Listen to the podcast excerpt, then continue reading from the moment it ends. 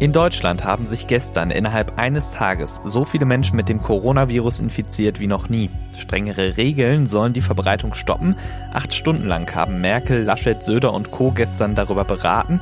So richtig zufrieden sind viele mit den Ergebnissen aber nicht. Darüber sprechen wir heute Morgen im Podcast. Mein Name ist Sebastian Stachorer. Schön, dass ihr zuhört.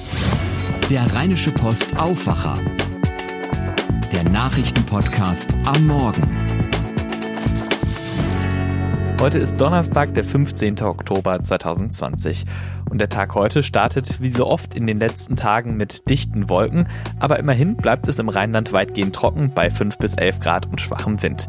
In der Nacht kann es hier und da dann leicht regnen und auch Nebel ist möglich, es kühlt ab auf 2 Grad. Für morgen meldet der Deutsche Wetterdienst dann zunächst wieder Wolken, aber keinen Regen. Gegen Nachmittag ist auch etwas Sonne möglich bei 10 bis 13 Grad. In der Nacht zu Samstag ist dann lokal Bodenfrost möglich. Es kühlt ab auf bis zu 1 Grad. Und am Samstag ist dann alles drin. Wolken, Regen und Sonne wechseln sich ab bei 11 bis 13 Grad. Es war deutlich nach 22 Uhr, als gestern die Pressekonferenz losging. Mehr als acht Stunden lang hatte das Treffen der Kanzlerin mit den Ministerpräsidentinnen und Präsidenten da gedauert. Es gab viel zu bereden. Die Runde war sich nicht einig über neue, einheitliche Corona-Maßnahmen. Nach Angaben von Teilnehmern habe Merkel gesagt, sie sei nicht zufrieden, die angekündigten Regeln seien nicht hart genug. Bei der Pressekonferenz sagte Merkel, Wir müssen also verhindern, dass es zu einem unkontrollierten bzw. exponentiellen Anstieg weiterkommt. Und wir sind bereits in der exponentiellen Phase. Das sieht man an den täglichen äh, Zahlen. Und heute Morgen hat das Robert Koch Institut dann auch einen neuen Höchstwert der Neuinfektionen innerhalb eines Tages gemeldet.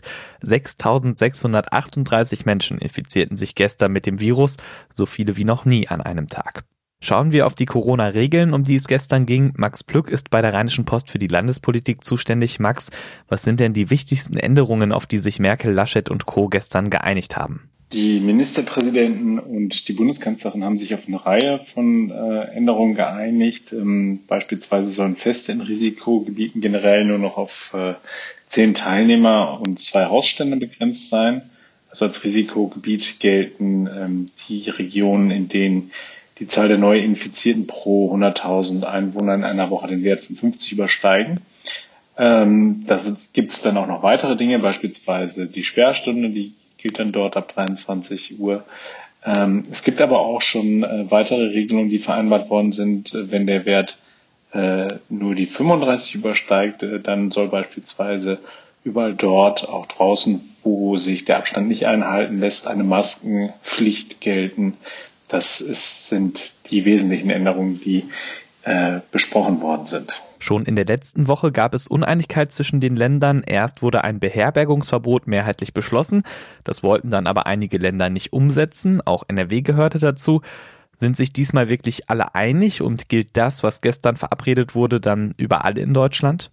Der Streit um das Beherbergungsverbot ist ungelöst. Da hat es keine Einigung gegeben.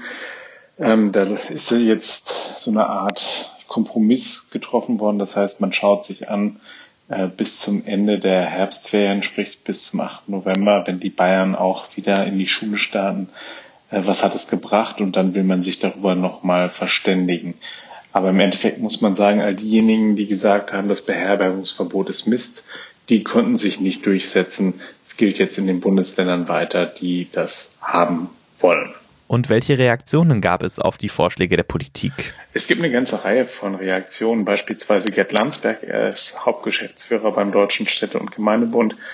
Der hat äh, zum Beispiel die Fokussierung der Maßnahmen auf die Risikogebiete, also auf die Hotspots, hat er äh, für richtig erklärt.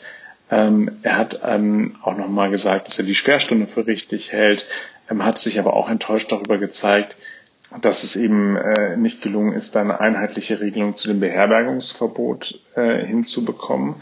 Da ist der Hauptgeschäftsführer von Unternehmer NRW, Johannes Pöttering, noch deutlicher geworden. Der hat das Beherbergungsverbot in Gänze kritisiert und ist damit beispielsweise auch auf Linie mit NRW-Ministerpräsident Armin Laschet, der es ja auch am liebsten gekippt hätte. Und interessanterweise auch die Gewerkschaften. Also Anja Weber, Chefin des Deutschen Gewerkschaftsbundes in Nordrhein-Westfalen, hat sich auch dafür ausgesprochen, dass dieses Beherbergungsverbot gekippt werden müsse. Thomas Kutschaty hat sich zu Wort gemeldet. Er ist NRW-Oppositionsführer und Chef der SPD-Landtagsfraktion, der hat gesagt, man dürfe die Kommunen jetzt bei der Umsetzung der beschlossenen Regeln nicht alleine lassen. Also es brauche äh, durch das Land eine klare Kontroll- und Teststrategie für die Schwerpunktorte, an denen sich das Infektionsgeschehen effektiv eindämmen lässt. Vielen Dank, Max Blück. Die aktuellen Fallzahlen für NRW findet ihr auf RP Online.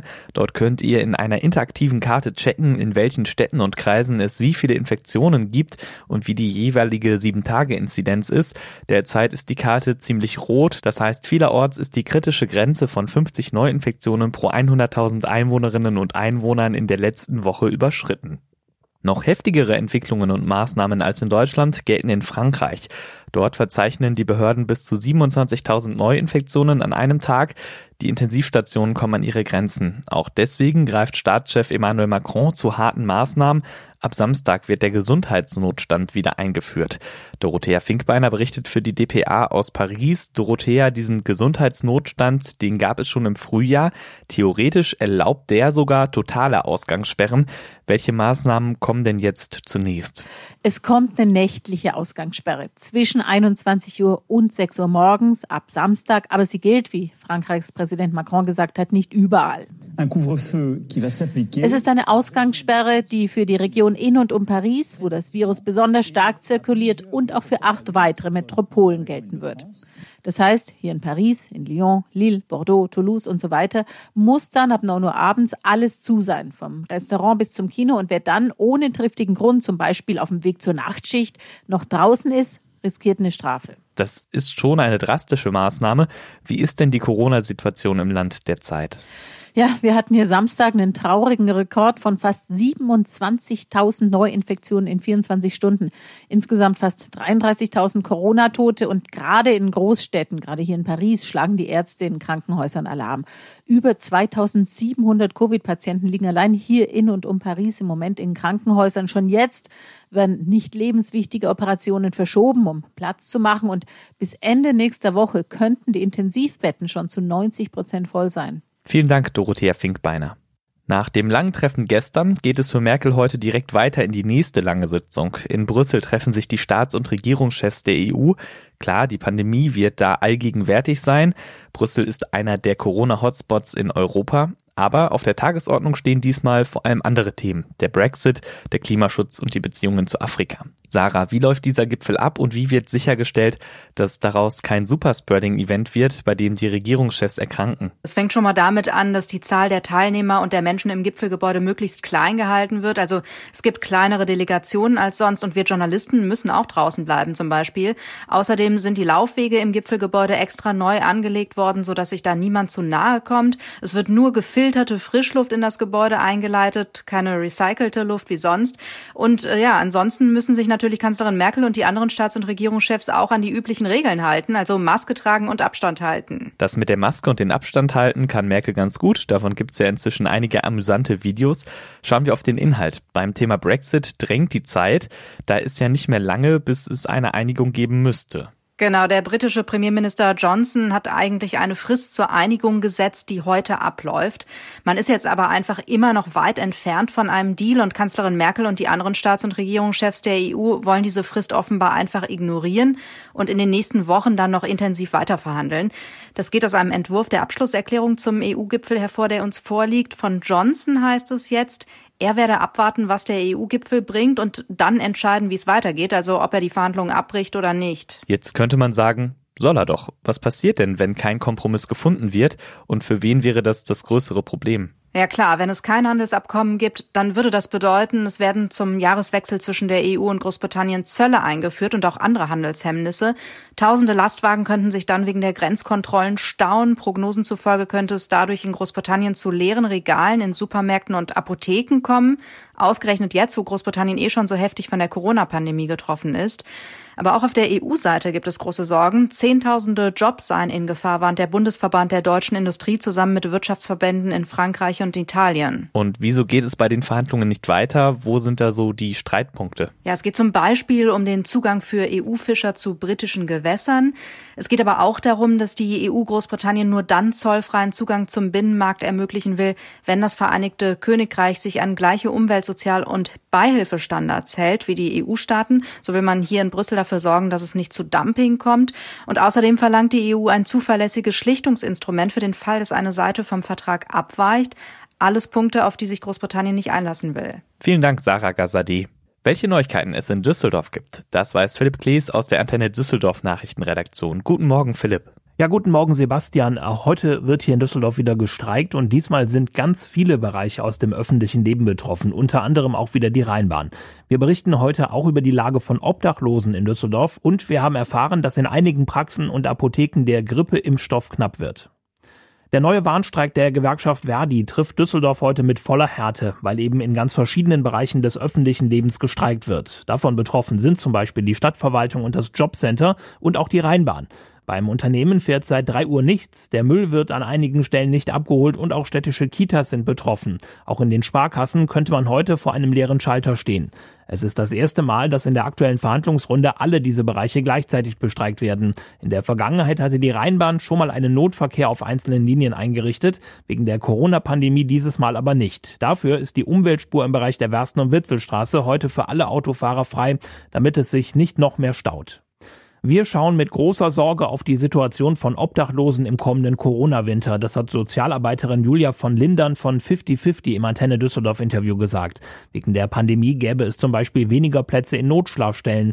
Hier hat die Stadt Düsseldorf ausgeholfen, indem sie Hotelzimmer für obdachlose Menschen angemietet hat. Das sei eine wichtige Maßnahme, um den Obdachlosen in diesen Zeiten zu helfen. Langfristig müsse man den Menschen aber Perspektiven bieten, so von Lindern weiter. Für die Zukunft wäre es sicherlich hilfreich, wenn wir aus den Hotelunterbringungen dauerhafte Wohnformen entwickeln können. Denn das, was wir doch eigentlich brauchen, sind Wohnungen für diese Menschen, damit sie perspektivisch nicht mehr im Hotel, sondern in der eigenen Wohnung auch leben können. Die Notschlafstellen dürfen wegen der Infektionsgefahr aktuell auch nur weniger Menschen aufnehmen. Außerdem werden weiterhin Proviantbeutel ausgeteilt. Trotzdem gibt es immer noch mehr zu tun, hat uns Miriam Koch gesagt. Sie ist die Leiterin des Amtes für Migration und Integration. Wir brauchen eine Räumlichkeit, die ähm, ja eine Art Multifunktionsraum sein sollte, wo die Menschen, die ähm, auf der Straße unterwegs sind, tagsüber sich aufhalten können, sich aufwärmen können, vielleicht auch eine Mahlzeit bekommen. Daran arbeiten wir gerade. Aktuell leben rund 400 Menschen in Düsseldorf auf der Straße. Die Dunkelziffer dürfte deutlich höher liegen, so die Einschätzung von Experten. Seit einiger Zeit übernachten immer mehr Obdachlose zum Beispiel im oder auch rund um den Karschaus-Pavillon. Zum ersten Mal dürfen in diesem Jahr auch rund 30 Apotheken in Düsseldorf Grippeschutzimpfungen anbieten, um die Impfquote zu erhöhen. Die ausgewählten Apotheken müssen aber eine spezielle Fortbildung gemacht haben. Bundesweit wird bereits über die Knappheit der Grippeimpfstoffe berichtet und das hat jetzt auch der Apothekerverband Nordrhein für Düsseldorf bestätigt. In einer Blitzumfrage hätten nahezu alle Mitgliedsapotheken die Verfügbarkeit als schlecht oder sehr schlecht bewertet. Sprich, die Grippeimpfstoffe sind knapp. Zwei Drittel der ausgewählten Apotheken haben gar keinen Impfstoff mehr, bei den restlichen hält er nur noch für ein bis zwei Wochen. Im November hofft man auf Nachschub aus der nationalen Impfreserve.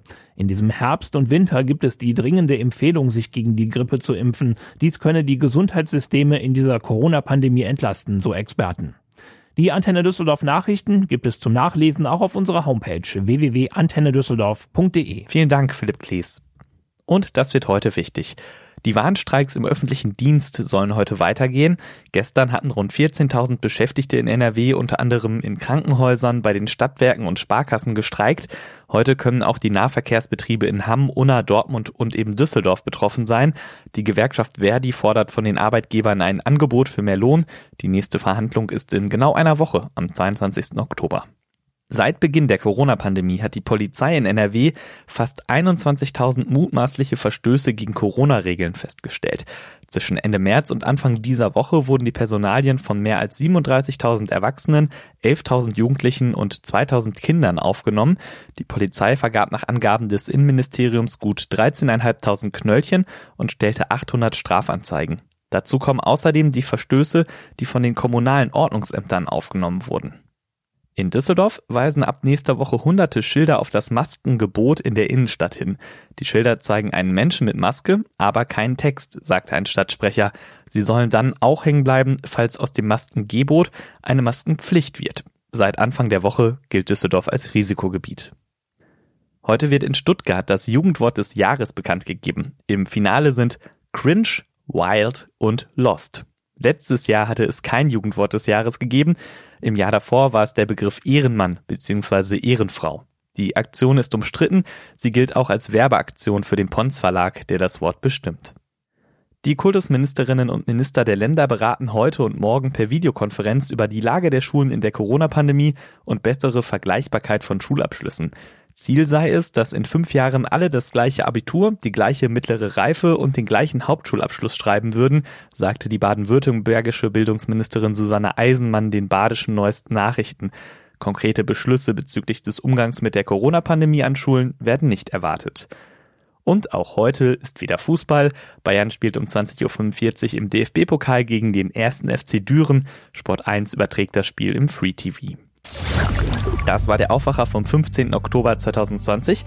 Wenn ihr uns etwas sagen wollt, Lob loswerden wollt oder Kritik habt oder Themenvorschläge, dann schreibt uns eine Mail an aufwacher.rp-online.de.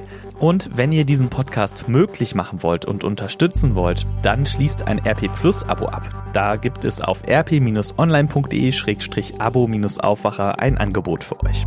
Heute Nachmittag hört ihr hier an dieser Stelle dann das Update zum Feierabend. Ich bin Sebastian Stachorer. Bleibt vorsichtig und gesund. Macht's gut. Mehr bei uns im Netz www.rp-online.de